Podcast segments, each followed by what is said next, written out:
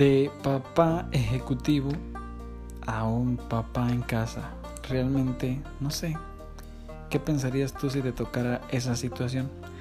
En este mini podcast podrás saber cuál fue la experiencia personal que he tenido y realmente si vale o no la pena tomar esa gran decisión. De verdad, acompáñame en este mini podcast y descubrirás todo de cómo ser un papá en casa.